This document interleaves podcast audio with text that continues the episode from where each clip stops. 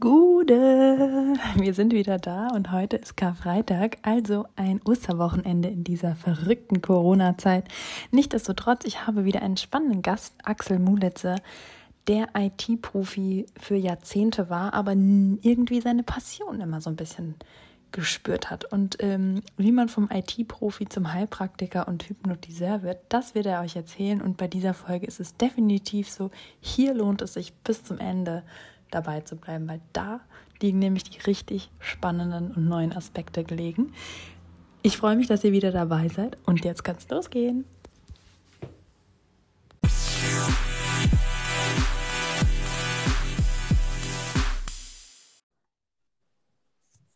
Hallo Farina. Gute Axel. Hi. Na, schön, dass es geklappt hat. Ja, klasse. Danke für die Einladung.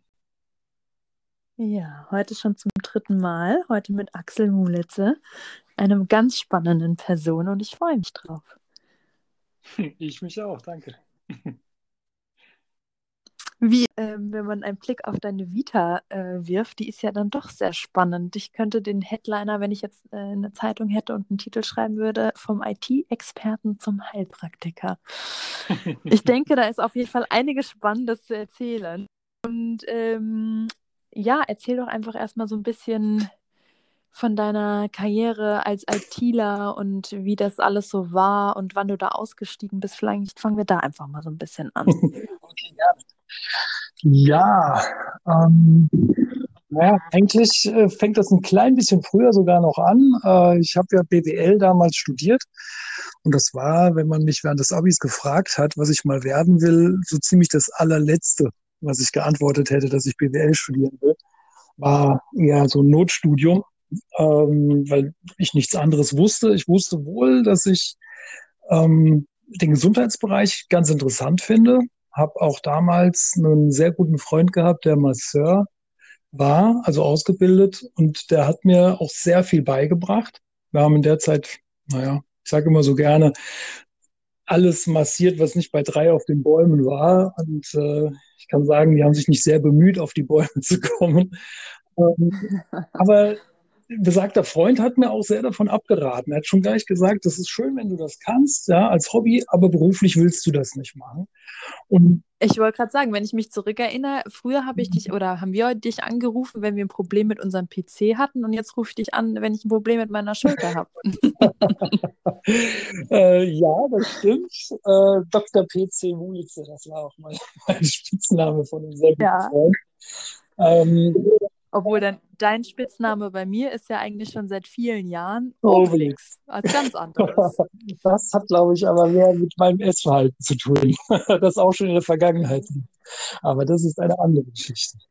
Ähm, ja, also das hat mir unglaublich viel Spaß gemacht und ich habe auch gemerkt, dass das, ähm, dass das was ist, ähm, womit ich glücklich werden kann. Aber es war immer im Hinterkopf gleichzeitig, damit kann man kein Geld verdienen und du willst das auch nicht den ganzen Tag machen. Das ist ein schönes Hobby. Und als solches habe ich das auch dann mein Leben lang eigentlich mehr oder weniger intensiv auch gepflegt. Und äh, naja, der Kopf war es halt, der dann gesagt hat, nee, mach mal BWL, damit kannst du alles Mögliche später machen. Und äh, naja, das äh, war ein sehr zähes Geschäft. Ich habe letzten Endes 16 Semester studiert ähm, habe das Leben drumherum noch sehr genossen. Ähm, und, Die Regelstudienzeit äh, sind sechs Semester, oder? Verbessere mich. Wie bitte? Die Regelstudienzeit sind sechs und nicht 16 Semester, oder? Verbessere mich. ich würde mich nie trauen, dich zu verbessern. Äh, acht Semester waren es damals. Vier ah, okay. Vordiplom, äh, vier Hauptstudium. Und äh, ich wollte es halt ganz genau wissen. Ich habe die Studien sehr ernst genommen. Ich wollte nicht husch husch dadurch. Nee, nee, nein, nein, im Gegenteil. Also ich habe das Leben drumherum sehr genossen, habe auch sehr viel äh, gearbeitet, gejobbt, um mir noch Geld dazu zu verdienen. Was mir in meinem späteren Leben auch viel mehr gebracht, naja, viel mehr nicht, aber viel gebracht hat, äh, mehr als das Studium teilweise schon, ähm, weil ich da in ganz verschiedene Branchen reingeschnuppert habe, wirklich vom ganz einfachen Job bis irgendwelche Bürosjobs, wo du dann halt auch schon ein bisschen mit der Geschäftsleitung irgendwas zu tun hattest. Ähm, war eigentlich für meinen weiteren Lebensweg viel interessanter. Ähm, und musste aber, da gibt es eine bisschen längere Geschichte, gibt es auch während der Prüfung dann nach dem Hauptstudium eine schöne Geschichte, ähm, dass ich einem Professor dann versprochen habe, dass ich niemals irgendwie die BWL gehe, sondern Richtung IT. Also ich werde nichts kaputt machen. Ähm, ich habe während des Studiums meine Liebe zur Computerei entdeckt und äh, Gott sei Dank dann noch den, den Turn gefunden äh, in die Branche, weil in der BWL wäre ich echt unglücklich geworden. Das, das wäre nichts gewesen. Ist nicht mein, ja. ist nicht mein Thema.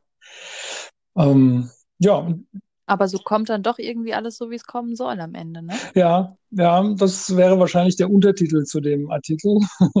ähm, und das muss ich auch sagen, es gibt ja immer bei Bewerbungsgesprächen zum Beispiel diese ganz klassische und beliebte Frage, wo sehen Sie sich in fünf Jahren? Wo sehen Sie sich in zehn Jahren?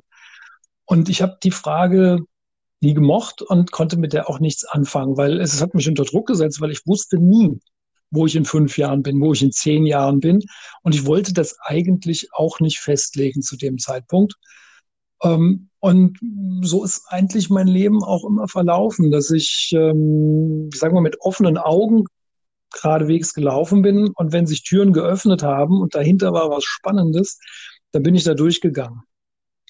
Und für mich kann ich sagen, das ist der bessere Weg gewesen, weil wenn ich mit Scheuklappen einfach weiter gelaufen wäre und gesagt, ich will in zehn Jahren da sein und zwischendurch wären ganz interessante, tolle Türen gewesen und ich hätte die gar nicht gesehen, weil ich nur auf dieses eine Ziel, was ich vielleicht dann irgendwann vor zehn Jahren mal hatte, äh, darauf zulaufe, ähm, hätte ich viel, vieles verpasst.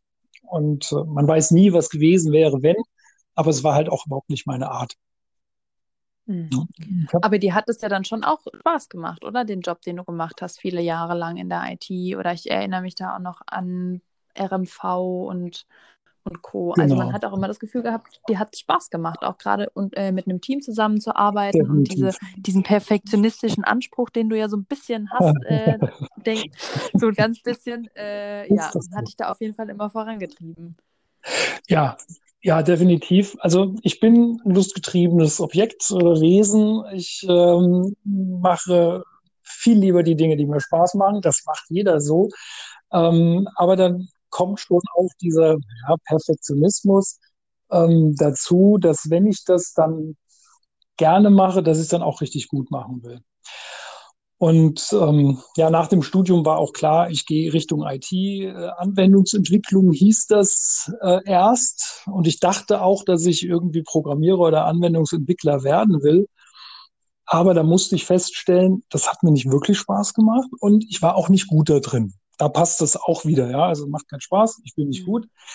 Ähm, und Gott sei Dank, und da kommt dann auch das Schicksal dazu, das mir auch häufig unter die Arme gegriffen hat, ähm, hat eine Kollegin das erkannt, dass ähm, ich in ganz anderen Bereichen meine, meine Stärken habe und hat mich dann mehr so Richtung Projektmanagement ähm, entwickelt, kann man sagen. Und äh, das war besser, aber zu dem Zeitpunkt wusste ich das noch nicht. Also das hatte, ich war nicht sicher, ob es das ist, aber je mehr ich damit gearbeitet habe, je mehr ich in das Projektmanagement reingeschaut habe, ähm, desto, desto schöner wurde das und hat Spaß gemacht. Natürlich waren dann auch Situationen dabei, die echt wehgetan haben. Ähm, zum Beispiel, als ich das erste Mal dann auch eine, naja, eine Teamverantwortung bekommen habe ähm, über Kollegen, mit denen ich vorher auf einem Level gearbeitet habe. Und mhm. ähm, da hat mich dann der, also einer wollte lieber selbst auch der Chef sein. Und das war eine mhm. sehr knifflige Aufgabe für mich. Aber gut, ja, und auch das kann man sagen, hat mich mein Leben lang begleitet, dass ich aus den schwierigen Situationen immer lernen konnte und auch besser werden konnte. Ja, also es gab einige Situationen, die knifflig waren, wo ich ja, auch später gesundheitlich Schwierigkeiten hatte, aber die zu überstehen und einen Weg zu finden, ähm, daraus und darüber hinaus, ähm, ja, das war auch, na, ist ein Teil meines Lebens. Ja. Mhm. Also in der Retro-Perspektive sollte alles so kommen, wie es gelaufen ist. Ne? Sonst wärst du ja. ja wahrscheinlich sonst heute auch nicht da. Das stimmt. Wo, wo, wo kam denn bei dir so dieser Knackpunkt, wo du gesagt hast, so jetzt irgendwie kribbelt es mir immer mehr in den Fingern, dass ich vielleicht doch was anderes möchte? Und ähm, wie, wie, hat, wie war das bei dir? Ja, man kann nicht sagen, dass es linear gewesen ist. Es war immer im Lauf des Lebens gab es also wenn ich mal mein aktuell, meine aktuelle Situation nehme, weil ich weiß nicht, wo ich in fünf oder in zehn Jahren bin, vielleicht bin ich dann Bäcker oder ich weiß es nicht, ähm, dann ist das, was ich jetzt mache, die Heilpraktikerei, immer wieder nach oben gekommen. Es ist, hat sich immer wieder so ein bisschen durchgesetzt, hat sich immer wieder gemeldet. Dann gab es halt Situationen, wo Freunde, Bekannte gesundheitliche Probleme hatten und ähm, da konnte ich dann auch schon so allein mit der Massage helfen und hatte auch immer wieder dann auch das Gefühl, Mensch, du kannst auch noch ein bisschen mehr als nur reine Massage, sondern da passiert auch noch was anderes. Ja? Also das, das hilft den Menschen. Und da gab es auch immer über die Jahre Momente, wo ich kurz überlegt habe, ist das vielleicht dann doch eher der Weg? Aber es kam entweder was dazwischen oder ich habe den Gedanken einfach wieder verworfen und somit dann wieder weitergemacht in meinem Trott. Das klingt jetzt ein bisschen negativ, ist so gar nicht gemeint. Und ähm, ich kann auch heute retrospektiv sagen, fast alles, was ich in meinem Leben bis dato gemacht habe, unterstützt mich bei dem, was ich heute tue. Die Tatsache, dass ich Teamverantwortung hatte, dass ich ja, gezwungen war oder dass ich die Chance hatte, mit Menschen zu arbeiten. Denn am Ende meiner Karriere als IT-Profi war ich eigentlich im People-Business und nicht im IT-Business. Ich hatte den mhm. IT-Background, eigentlich habe ich mit Menschen gearbeitet. Ich habe versucht, äh, ist mir auch Gott sei Dank gelungen, ähm, Mitarbeiter zu entwickeln, äh, den, auch den Spaß an der Arbeit zu vermitteln und äh, Teams aufzubauen.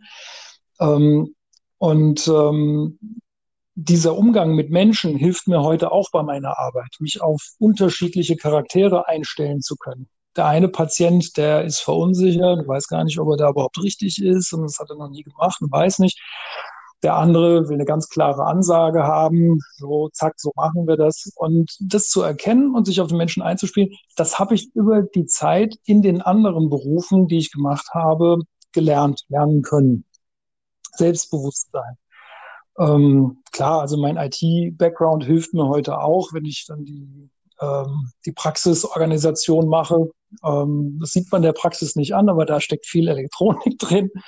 Ähm, und ja, es fühlt sich für mich so an, als ob das irgendwie so kommen musste, ja. Also vieles, wo ich erstmal nicht da wusste, so, hm, was soll denn das eigentlich sein oder warum habe ich denn das so gemacht im Leben, ähm, findet jetzt seine Berechtigung. Naja, wenn man so ganz ursprünglich in diese ganz traditionelle und originelle, originale ähm, Ausbildung von der Osteopathie zurückblickt oder darauf schaut, da ist es ja auch so, mhm. da muss eine Person äh, ein Mindestalter haben, um überhaupt diese Ausbildung antreten zu dürfen, weil die auch erst sagen, ein Mensch, der andere Menschen behandelt, ähm, der muss auch erstmal eine gewisse Lebenserfahrung mitbringen. Ja. Und die hast du vielleicht einfach so auf deinem Wege äh, gesammelt, ne? Ja, definitiv. Aber wie war das? Hast du dann gesagt, oh, mich interessiert das mehr? Hast du dann angefangen, online zu recherchieren? Hast du dann irgendwie deinen äh, Roman, dein, den du normalerweise abends gelesen hast, gegen äh, Heilpraktikerbücher eingetaucht? Wie, wie ist das so ein bisschen ins Rollen gekommen dann ganz konkret? Weil ich meine, ich ja. stelle mir das schon auch sehr krass vor, neben einem Vollzeitjob, wo du trotzdem ja mit irgendwie dann allem drin hängst, äh, noch dann diesen anderen Stein ins Rollen zu bringen, auch diese Energie dafür aufzubringen und die Zeit, ne? Ja, ähm, ja, das hatte, also mal abgesehen von den ganz frühen Anfängen mit 17, als ich die Massage gelernt habe, ähm, eigentlich so ein bisschen den Startschuss mit Mitte 30. Ähm, ich, zwischen 30 und 35 hatte ich selbst massive körperliche Beschwerden. Ich hatte Rückenschmerzen, die hatte ich auch während der Jugend schon, aber das wurde unappetitlich und es war, ist auch nicht mehr weggegangen. Ja, ich kannte das schon, dass dann mal eine Woche oder zwei der Rücken wehgetan hat, aber dann war es auch wieder gut.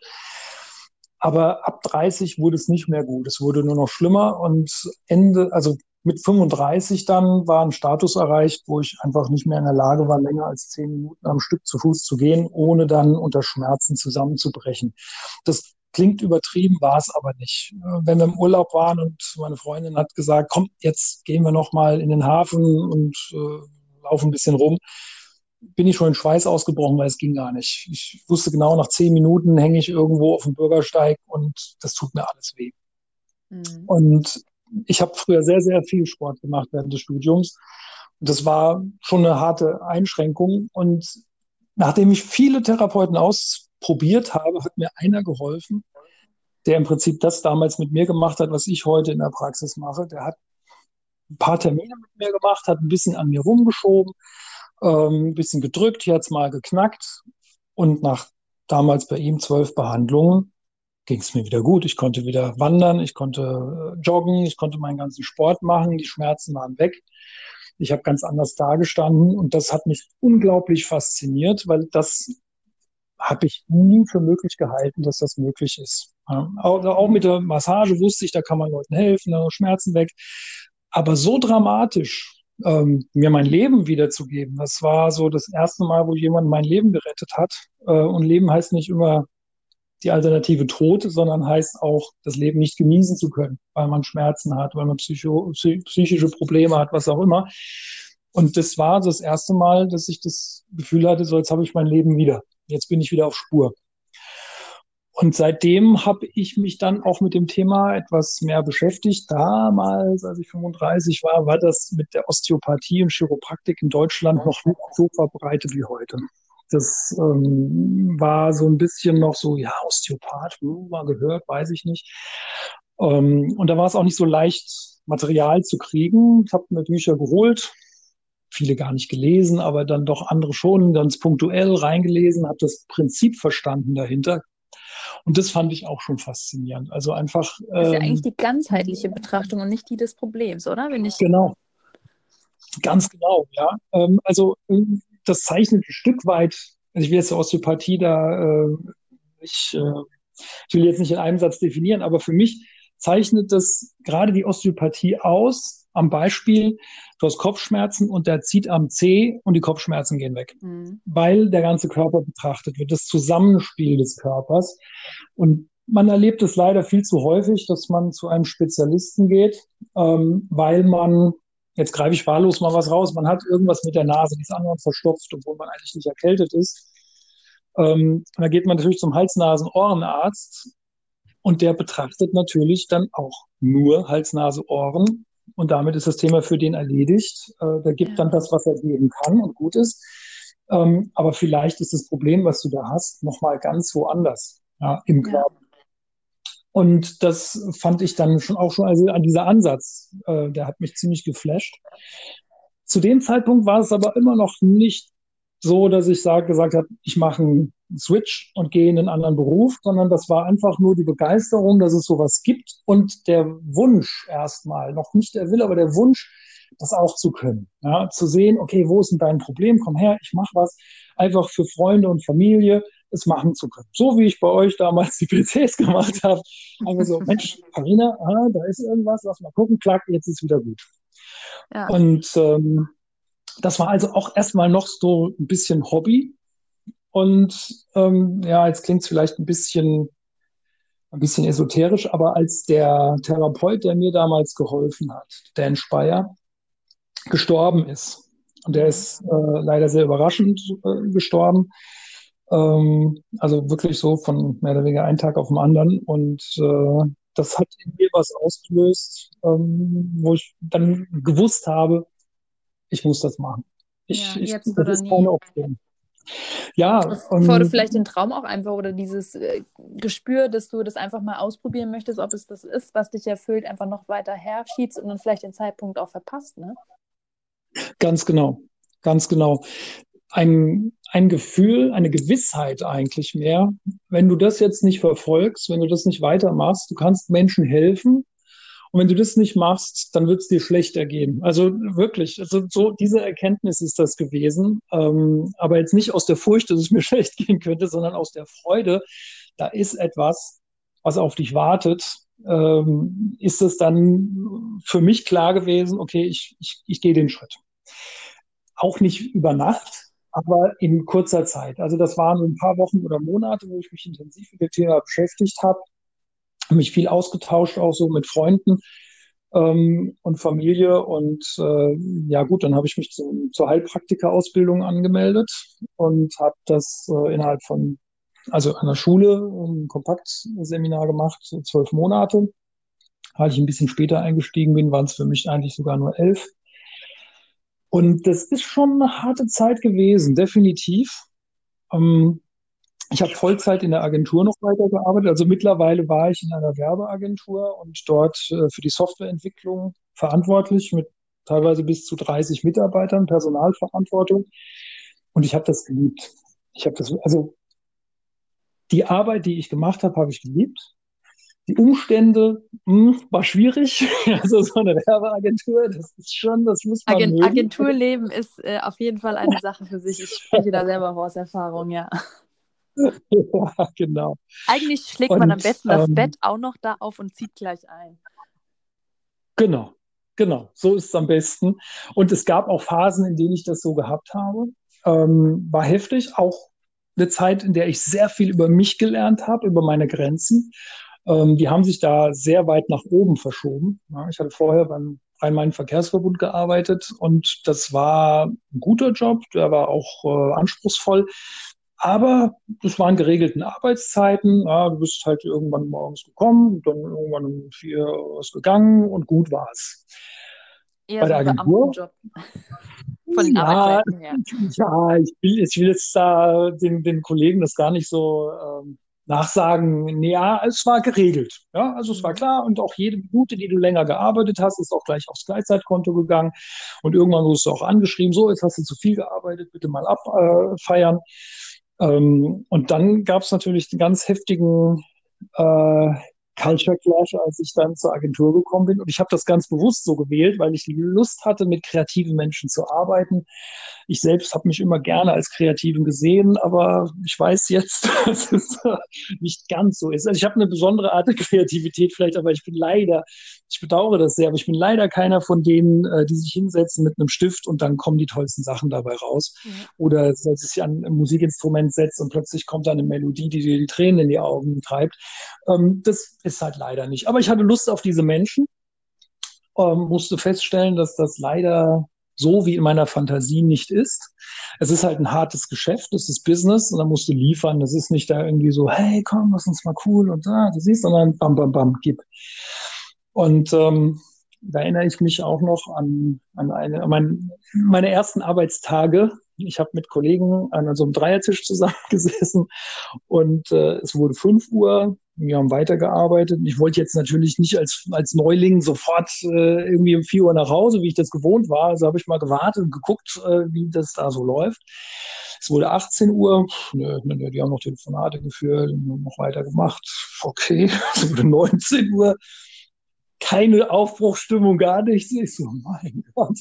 Und irgendwann so um halb acht habe ich dann mal zarthaft gefragt, so sag mal, ähm, wie lange arbeitet ihr denn eigentlich hier? Und meine Kollegin ganz locker von gegenüber so, ja, ich bin gestern um neun Uhr hier raus. Oh, okay, das ist, äh, das ist anders. Und ähm, ich habe dann auch so diese typischen Sprüche, wenn einer dann irgendwie um sechs nach Hause gegangen ist, hey, Mittagspause oder was? Ähm, dachte ich auch, was soll denn der Scheiß? Ein paar Jahre später war ich derjenige, der da gesessen hat, wenn einer um sechs gegangen ist. Was ist denn los? Ja, bringst du mir ein Brötchen mit, wenn du gleich wiederkommst? Also ich habe mich da sehr akklimatisiert und wie gesagt, diese Grenzen der Leistungsfähigkeit, auch wo ich dachte, naja, also ab, ab 18 Uhr kann ich nicht mehr, die habe ich da gelernt zu überschreiten, auch auf ein ungesundes Maß. Aber nichtsdestotrotz bin ich sehr froh, ähm, die Erfahrung auch mal gemacht zu haben und zu sehen, was ich überhaupt in der Lage bin zu leisten. Mhm. Man muss nur den richtigen Absprung wiederfinden. Also es darf halt nicht so weit gehen, dass man dann äh, in Bereiche kommt, die wirklich gesundheitsgefährdend sind. So. Ja. Naja gut, zurück. Ich habe dann ähm, den Job Vollzeit gemacht und dann noch die Ausbildung ähm, in Kronberg. Und ähm, am Anfang ging das noch, weil das ein Tag die Woche Schule war. Aber zur Prüfung hin war das dann vier Tage die Woche vor Ort Schule. ähm, abends halt immer und am Wochenende auch Samstag, Sonntag mal äh, vier, fünf, sechs Stunden.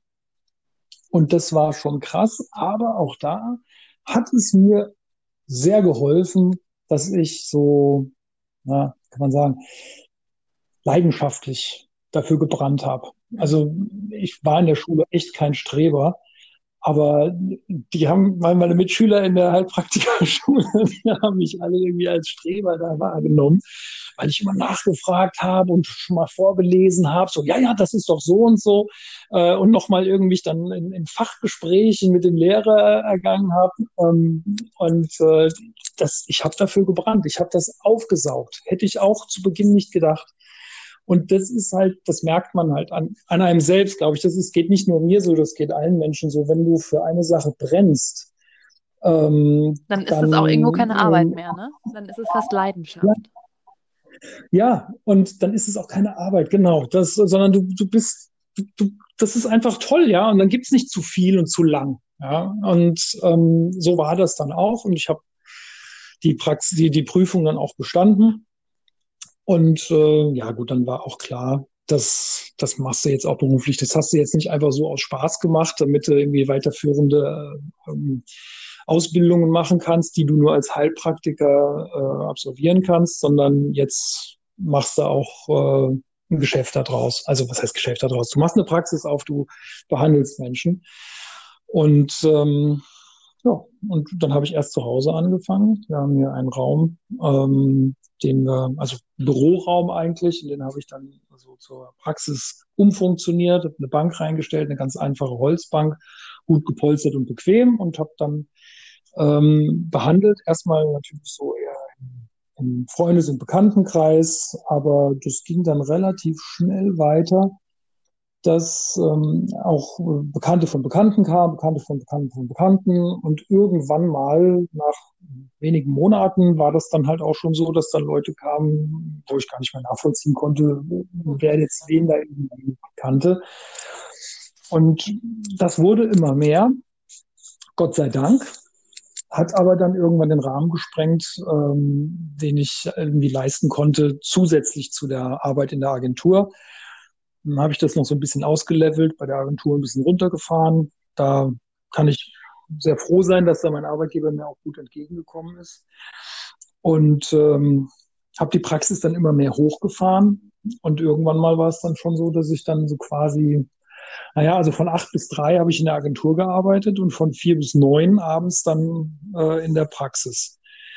Und ähm, ja, das konnte auch nicht ewig so weitergehen.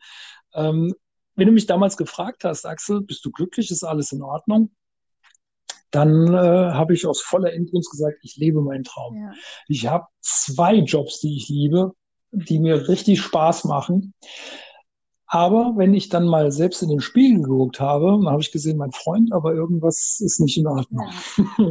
Und das war halt einfach, dass ich zu wenig Zeit auch für mich hatte. Ja. ja also ähm, diese, äh, dieses über die Grenzen hinausgehen, was ich bei der Agentur gelernt habe, was auch gut war, ähm, hat aber auch dazu geführt, dass die Alarmsignale bei mir nicht mehr gut funktioniert haben. Ähm, also dieses Signal für einen selbst zu sagen, hey, komm mal zur Ruhe, ja, nimm mal Zeit für dich, sei mal wieder müßig. Also das, was du eigentlich den anderen ähm, oftmals predigst. Äh, kannst du das rausschneiden? Na, man sagt ja auch oftmals, der Schuster hat selber die schlechtesten Leisten und so ist es halt oftmals das auch. Ist, das ist leider nur allzu wahr. Das ist leider nur allzu wahr. Naja. Ich wünschte, ich wäre, ich wäre so derjenige, der das alles richtig macht, was ich meinen Patienten Aber ich habe ja gesagt, es wird nicht geschnitten. Dankeschön. Ja, nein, das ist auch in Ordnung, weil äh, ganz ehrlich, also jemand wäre mir suspekt, der alles richtig macht. Ja. Da, da kann irgendwas nicht stimmen. Ähm, also das macht uns ja menschlich, dass wir dann halt auch mal Schwächen haben oder dass wir irgendwas mal auch nicht richtig machen. Ähm, und äh, wie man so schön sagt, do as I say, don't do as I do. Ähm, solange, solange der Mensch, dem, dem ich Tipps gebe, das rausnehmen kann, was ihm in dem Moment hilft, ist das ja auch alles in Ordnung. Ich will ja selbst gar nicht perfekt sein und äh, ich will auch die anderen nicht zu perfekten Menschen machen, aber manchmal in einer bestimmten Situation hilft es einfach, jemandem die richtigen Worte zu haben. Ja. Und wie gesagt, wenn man sie von anderen hört, dann wirken sie ja auch manchmal auf jeden Fall nochmal anders, als wenn man sich das selber sagt. Jetzt ähm, ja. hatten wir am Anfang gesagt, in Deutschland ist Heilpraktik, na klar, auf jeden Fall auf dem aufsteigenden Ast. Und jeder hat, sag mal, die große breite Masse hat dann doch eigentlich noch nicht wirklich Kontakt mit einem Heilpraktiker oder einem Osteopathen gehabt. Ich nehme mich jetzt mal raus, weil hm. ich bin ein Sonderfall, aber mit was für Wehwehchen kommen denn die Leute zu dir oder was sind denn, sag ich mal, so deine Top 5 Fälle, wo du sagst, das ist eigentlich so das, wo ich am meisten behandle oder das sind die meisten Sachen, mhm. die irgendwie in meinem Kunden- oder, oder Patientenbereich irgendwie aufpoppen? Ja. Ja, also auf, ich glaube auf Platz 1 ziemlich, naja, nicht ziemlich klar, aber auf Platz 1 ist ähm, Rückenschmerzen, häufig Lendenwirbelsäule oder so abstrahlend in die Beine, eine Seite pro irgendwie bis in den Fuß teilweise. Ähm, Nacken ist nicht weit weg auf Platz zwei. Ähm, auch ganz häufig mit dann Kopfschmerzen, Tinnitus, Schwindel. Wobei Tinnitus und Schwindel sind nicht die Symptome, die, deswegen man klassischerweise zu mir kommt. Ähm, das ergibt sich eigentlich später eher im Gespräch. Ja. Also da ist es dann eher so der verspannte Nacken oder die Kopfschmerzen und im Gespräch kommt dann so nebenbei noch raus, ja, und dann habe ich noch einen Tinnitus, ach ja, der Schwindel, ja, der auch. Ähm, dann ähm, Tennisellbogen oder Golferellbogen, diese Geschichten noch, äh, Schultern, ja, ähm, Knie, das sind so die häufigsten. Okay. Das sind so die häufigsten. Ähm, interessant ist, dass nicht selten Patienten mit einem Symptom zu mir kommen und sagen, ja, ich bin da wegen meines Rückens, der tut mir so weh, ich kann kaum schlafen oder nicht sitzen, wie auch immer. Und sich dann ganz andere Symptome dann noch zeigen. Ja, ja, und die Verdauung ist auch nicht gut. Ja, oder ähm, ja, äh, wie gesagt, also schweres Atmen oder Stechen in der Brust. Und ähm, also im Prinzip, um auf deine Frage zurückzukommen, ähm, kommt man zu mir wegen jedweder körperlichen äh, Beschwerde, also Wahrnehmungen im Bewegungsapparat erstmal. Mhm. Ähm, Verdauung und so weiter erstmal nicht. Da würde man wahrscheinlich auch zu einem anderen Heilpraktiker gehen, der sich auf Darmsanierung oder so spezialisiert hat. Das ist auch ein sehr spannendes und tolles, tolles Gebiet. Ähm, eher so über den Bewegungsapparat. Okay. Jetzt hast du ja noch, also wir haben uns das letzte Mal gesehen, bevor ich nach Südafrika bin, und da hast du mir gesagt, du hast ja noch ein kleines Projekt, ein relativ neues äh, angestoßen, äh, und zwar die Hypnose. Ja. Da haben wir zwei uns ja auch noch gar ja. nicht drüber unterhalten, ähm, wie, wie, das, wie das ist, wie, wie da die Erfahrungen sind. Ich glaube, jetzt hast du ja auch schon eine ersten Behandlung irgendwie hinter dir. Was behandelst du da und wie bist du darauf gekommen, ich möchte jetzt noch Hypnose machen? Ja, das ist äh, auch so ein kleines Muster, das ich äh, mein eigen nenne. Ähm, das ist so das Abarbeiten von Kindheitsträumen ein Stück weit. Ähm, ja, in, in, erster Linie war da gar nicht mal im Vordergrund, jetzt eine neue Therapie noch äh, in die Praxis mit aufzunehmen, sondern eher das Interesse, ähm, das ich auch so mein Leben lang immer mal wieder hatte. Mensch, Hypnose, man sieht das dann einmal im Fernsehen oder hat mal von irgendjemandem gehört, der dort war. Und ja, ich konnte mir das nicht so richtig vorstellen, fand das aber ganz faszinierend, dass man da jemandem irgendwas erzählt und dann macht er das. Und ähm, ich wollte einfach mal wissen, was, was steckt dahinter, wie funktioniert das? Kann ich das auch? Kann ich hypnotisiert werden? Kann ich andere hypnotisieren? Welche Möglichkeiten gibt es da therapeutisch? Also jetzt nicht äh, Showhypnose, äh, gacker mal wie Huhn oder so, sondern äh, wie kann man Menschen helfen, die Probleme haben? Und da kam dann so on top, neben dem allgemeinen Interesse, meine Beobachtung aus der Praxis, dass Patienten, die zu mir kommen, die nicht sofort auf die Behandlung ansprechen. Also ich kann sagen, der Großteil der Patienten, die zu mir kommen, ähm, denen geht's nach drei, vier Wochen deutlich besser, in den allermeisten Fällen davon sogar ist alles gut. Mhm. Ähm, und ähm, es gibt aber immer wieder Fälle, dass ein Patient äh, von der ersten, also sagen wir mal so, in den ersten drei Wochen nur minimale Fortschritte macht oder mal für ein paar Tage nach der Behandlung sagt, ja, es war besser, aber nach drei Tagen war es alles wieder vorbei. Und wenn ich dann mal so mit dem Patienten mich unterhalten habe, habe ich herausgefunden, da steckt noch was anderes dahinter. Da geht es nicht darum, dass nur das Becken schief ist, dass ein Wirbel verschoben so, bei der Thematik. Das sind schon noch mal andere Fälle. Da geht es wirklich, also es ist offensichtlicher ja. sogar, dass, dass die Patienten es gibt einen schönen Effekt, äh, der kommt, also ist jetzt nicht von mir, sondern das ist bekannt, ähm, aber ich stelle das in der Praxis auch fest. Wenn ich an einem bestimmten Körperteil arbeite und dort eine körperliche Blockade löse, kann es gut sein, dass sich dann auch eine seelische Blockade löst. Und das äh, kommt schon mal vor, dass äh, wenn man zum Beispiel an der Schulter arbeitet, der Patient plötzlich anfängt zu erzählen vollkommen aus dem Zusammenhang äh, und, und dann sagt so, ja, meine Mutter, die äh, hat ja auch schon so und so und das und das. Und dann kommen plötzlich sehr persönliche Sachen und dann merkt man richtig, okay, diese Blockade, die der Mensch gerade in seiner Schulter hat, die geht einher mit einer seelischen Blockade. Und das kann halt alles Mögliche sein. Das kann der Chef sein, das kann Kollegen sein, das kann die eigene Familie sein, das kann der Nachbar sein. Irgendetwas, was den Menschen beschäftigt und belastet. Und in den Fällen, die immer chiropraktisch und osteopathisch knifflig waren, habe ich halt beobachtet, da ist dieser Aspekt auch noch okay. mit drin. Ja, da ist noch ein anderes Thema. Und da war die Idee halt auch, mit Hypnose den nächsten Schritt gehen zu können. Da, wo ich körperlich einfach nicht mehr weiterkomme, äh, mit der Hypnose helfen zu können, in welcher Form auch immer. Da gibt es ganz verschiedene Ansätze, Suggestion, dass du jemanden in Absprache mit dem Patienten halt ähm, Suggestionstexte mitgibst, sodass sein Unterbewusstsein im Weiteren später ihn unterstützen kann. Dass du Situationen, die, äh, die belastend sind in dem Moment, ja, der Chef herrscht mich an oder spricht mir meine Kompetenz ab, dass du plötzlich gelassener reagieren kannst. Die Welt da draußen wird nicht besser erstmal durch das, aber du gehst anders damit um und damit hast du weniger körperliche Beschwerden zum einen und zum anderen vielleicht findet man dann auch einen besseren Weg, mit der Situation umzugehen. Das ist auf jeden Fall ein total interessanter Aspekt. Also das mhm. höre ich auch tatsächlich das erste Mal, dass da wirklich so ein Zusammenhang äh, entsteht zwischen diesen, sag ich mal, körperlichen und seelischen Blockaden. Und ich bin auf jeden Fall gespannt, was du in einem Jahr oder so auch sagst, wie sich das entwickelt hat, wenn du dann auch einfach mal eine, ja. eine ganze Reihe ähm, behandelt hast.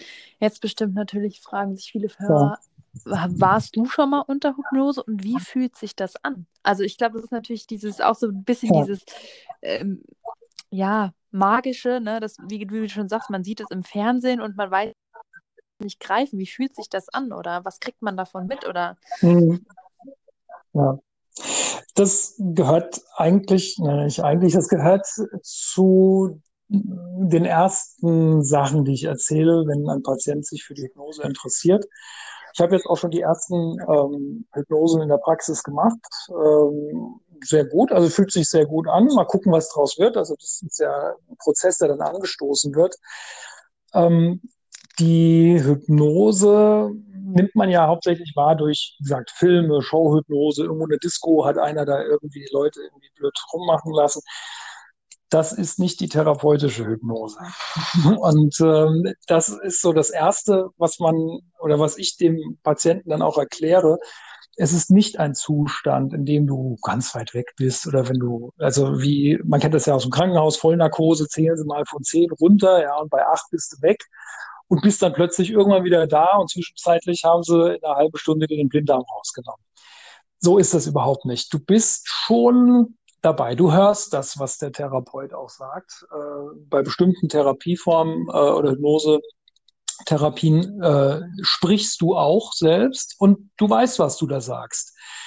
Ähm, kommt sogar nicht selten vor, dass ein Patient nach der ersten Hypnosesitzung sagt, na ja, also ich glaube auch gar nicht, dass ich in Trance gewesen bin. Also das war jetzt eigentlich so ganz normal da wenn die sich selbst gesehen hätten, wüssten sie, sie waren in Trance. Ähm, es gibt eindeutige Trancezeichen, Augen flattern, äh, Finger, Hände, die zucken, ähm, dann äh, Rötungen im Gesicht ähm, und auch so die Atmung, wie die, wie die dann ganz anders ist plötzlich. Mimik, ja, das Gesicht, das ganz viel entspannter ist. Aber man nimmt es in dem Moment nicht so extrem war, wie man das vermutet. Ja, und ähm, nichtsdestotrotz, es ist ein entspannter Zustand. und man hat Zugriff auf sein Unterbewusstsein, das nicht selten durch das Bewusstsein unterdrückt wird. Man kennt das. Du bist in so einer Gedankenschleife gefangen. Ja, du hast irgendwie fünf Sachen, die dich gleichzeitig beschäftigen und ähm, du kriegst keinen vernünftigen Gedanken zu greifen. Ja, also, ja, okay, ich muss das noch machen. Ja, aber nee, äh, erst noch das. Und was hat der eigentlich nochmal gesagt? Ähm, und wenn du dann zwei Stunden lang rumgegrübelt hast, bist du nicht einen Schritt weiter. Im Gegenteil, es geht dir eigentlich noch schlechter. Und da ist der Trick halt durch diese Hypnose, durch die Trance, in die du versetzt wirst, dieses Gedankenkarussell abzuschalten, dein Gehirn auszutricksen. Also das ist auch nicht so ähm, ja, sagt man, äh, spirituell, wie man das denken möchte. Das ist schon wissenschaftlich. Wobei man kann es auf beide Seiten sehen. Man kann, jeder interpretiert das für sich, aber es ist auch wissenschaftlich herleitbar, was da passiert. Du trickst das Gehirn aus und aktivierst ganz andere Regionen, als du aktiv hast, wenn du im bewussten Zustand bist. Und also könnte jetzt was erzählen vom präfrontalen Kortex, der dann runtergefahren wird und der sensomotorische Kortex wird dann halt äh, viel mehr angesprochen. Wie dem auch sei, ähm, es passiert, dass du Zugriff hast auf Informationen und vor allen Dingen Gefühle, derer du dir im bewussten Zustand gar nicht so bewusst bist oder denen du nicht so viel ähm, Gewicht beimisst. Ähm, also äh, ich habe ich war in Trance, ja klar, in der Ausbildung, da haben wir aneinander geübt. Und ein Thema, das ich äh, mitgebracht habe, wo ich gesagt habe, so, da können wir doch mal dran arbeiten oder üben, das ist, dass ich Straßenverkehr äh, hm, kein netter Zeitgenosse bin. Also sonst eigentlich ein sehr friedfertiger Mensch, aber wenn ich im Auto sitze und so bestimmte Situationen sind, dann kann ich auch schon mal sehr rabiat werden. Und das hat mich immer schon gestört. Also es ist nicht so, dass ich das so wollte oder gebilligt habe, aber es kam halt einfach. Und ähm, in der Trance dann, die ich auch so wahrgenommen habe, wie, naja, ich bin ja total da. Ich nehme meinen, den Raum hier wahr, ich nehme den Gegenüber wahr, mit dem ich mich unterhalte. Aber plötzlich, also das war eine Therapie, wo du ähm, mit deinen inneren Anteilen sprichst, also mit Gefühlen, die dir innewohnen, dich unterhältst. Du nimmst deren Rolle ein, sagst, was sie denken, was sie fühlen, was, was Sache ist, und dann nimmst du wieder deine Rolle ein. Klingt ein bisschen, also jetzt aus dem Kontext gezogen, ein bisschen skurril, aber funktioniert super. Und ähm, da war ich dann meine Wut. Und äh, ich habe selbst dann sogar gemerkt, wie ich eine komplett andere Körperhaltung angenommen habe. Ja, also so nach vorne gebeugt, die, äh, die, die äh, Unterarme auf die Knie gestützt, und habe auch ganz anders gesprochen und habe dann äh, gesagt so, ja, du Lappen, ja, was lässt du dich da von dem abhängen? Kann doch wohl nicht wahr sein. Ähm, und dann hört man sich sowas sagen und denkt sich, mein Gott, wo kommt das jetzt her? Ja, und dann gräbt man halt ein bisschen tiefer und stellt dann irgendwann mal fest, in meinem Fall war das so, dass ich ähm, als Kind in, in der Grundschule mich gerne geprügelt habe. Ich war echt ein Rabauke. Und also nicht, nicht fürchterlich, also nicht mit Messern und sonst irgendwas. Das waren die 70er, ja. Also da haben wir uns einfach noch geknufft und ein bisschen den Haaren gezogen. Aber jeden Tag ging da der Punk ab. Und wenn ich dann mit Blessuren nach Hause kam und mein Vater mich gesehen hat und ich erzählt habe, ja, der Markus, der hat sich mit mir geschlägert, der hat gesagt so und so. Und dann musste ich, dann war die Antwort von meinem Vater, lebt er noch? Und das hat mich total geprägt. Ja, also ich hatte wirklich in dem Moment das äh, ein Schuldgefühl, dass der andere noch am Leben war, dass äh, ich da nicht den richtig platt gemacht habe. Natürlich ging es nicht darum, den zu töten, aber das Gefühl, der ist noch zu, zu gut dabei weggekommen. Ja, ich habe nicht alles getan, was ich hätte tun müssen. Und das, ähm, wie solche Glaubenssätze ja. halt funktionieren, die man auch im kind, in der Kindheit hat, ähm, das, das prägt sich dann, also das prägt dich für ein Leben. Und bei solchen Gelegenheiten kann man dann hinter solche Glaubenssätze kommen. Ich habe mich schon an diese Erfahrung erinnert, aber was die Und welcher für eine Bedeutung für mein Leben hatte. Wahnsinn. Ja, genau. Ja, und das ist genau in dem Moment raus, da spielten noch andere Sachen mit rein. Das ist hm, häufig nicht so einfach, dass du sagst, ah, das ist es gewesen und jetzt ist alles gut, sondern da, da sind meistens noch andere Gefühle, andere Erinnerungen oder sowas, die da in diesem Emotionspool quasi mit äh, tätig sind. Aber es ist ein Anfang. Ja? Und das Schöne ist, ich bin an dem Tag mit dem Auto über die Autobahn nach Hause. Ich war fertig. Alles gut am nächsten Morgen wieder hin nach Darmstadt und da gibt es dann so eine Situation, wo du dich eigentlich anstellen musst, um dann irgendwie so, sagen wir mal, zehn Minuten lang zu warten, bis du endlich auf die A5 kommst. Und dann gibt es natürlich die Zeitgenossen, die dann die Abkürzung nehmen, an dir vorbei und dann vorne nochmal die letzten fünf Meter drängen sie sich rein. Bin ich immer ausgeflippt. Und diesmal habe ich da gesessen, habe auch Platz gelassen zum Vordermann. Okay, da ist einer rein. Ich so, naja, dann hast du jetzt ein bisschen Zeit gespart, mein Freund. Ich komme nur drei Sekunden später an. Ja. Das kann ich verschmerzen. Boah, es war mir, war mir echt ein bisschen spooky, dass ich, dass ich das ja. so locker weggesteckt habe. Aber also hat mir einfach dann auch gezeigt, man, das ja. funktioniert. Also es ist wirklich toll. Und ja, du sagst, in einem Jahr wird es spannend sein, wie ich es schaffe, das zu verknüpfen weil ich möchte eigentlich nicht eine Therapiepraxis, also eine, eine, eine Hypnosepraxis aufmachen. Ich möchte viel lieber ähm, mal gucken, wie ich das hinkriege, ähm, etwas finden, wo ich die Körperarbeit und die Hypnose noch besser miteinander verbinden kann. Das ist im Moment nicht vorgesehen, weil weder die Körperarbeiter haben die Hypnose auf dem Schirm, noch die Hypnosearbeiter. Es gibt schon diese äh, psychosomatische Therapie. Aber das ist schon noch so ein bisschen so ein mhm. Randgebiet. Ja, da muss ich mal äh, rausfinden, wie ich das so für mich passend und für meine Patienten passend Wir, wir werden in einem Jahr ein Update sprechen und ich bin gespannt, was du erzählst. Nein, auf jeden Fall, es war, es war super Sehr spannend gerne. und ich glaube, jetzt kann auch jeder so ein bisschen besser den Beruf und, äh, sag ich mal, auch deinen Enthusiasmus verstehen, äh, warum du den Beruf machst, den du machst und mhm. warum das mit, dem, mit der Heilpraktik und auch der Hypnose einfach so interessant ist, äh, mal einen ganz anderen Einblick von dieser Seite bekommen. Ja. Und ja, ich hoffe, es hat dir natürlich auch sehr viel Spaß gemacht. Das freut mich. Absolut, absolut. Vielen Dank auch nochmal für die Einladung. Hat sehr mir sehr schön. viel Spaß gemacht. Das war es, die dritte Folge von Gude mit Axel Mulitze. Ich hoffe, ihr seid bis zum Schluss dran geblieben, weil, wie ich finde, waren da auf jeden Fall die spannendsten Aspekte. Für mich nämlich ganz neue. Wenn ihr Fragen habt an Axel oder mich, schreibt mir gerne. Ansonsten folgt mir auch gerne auf Instagram farina-fz und ansonsten wünsche ich euch ein tolles und sonniges Osterwochenende. Bleibt gesund, bleibt zu Hause und bis nächsten Freitag.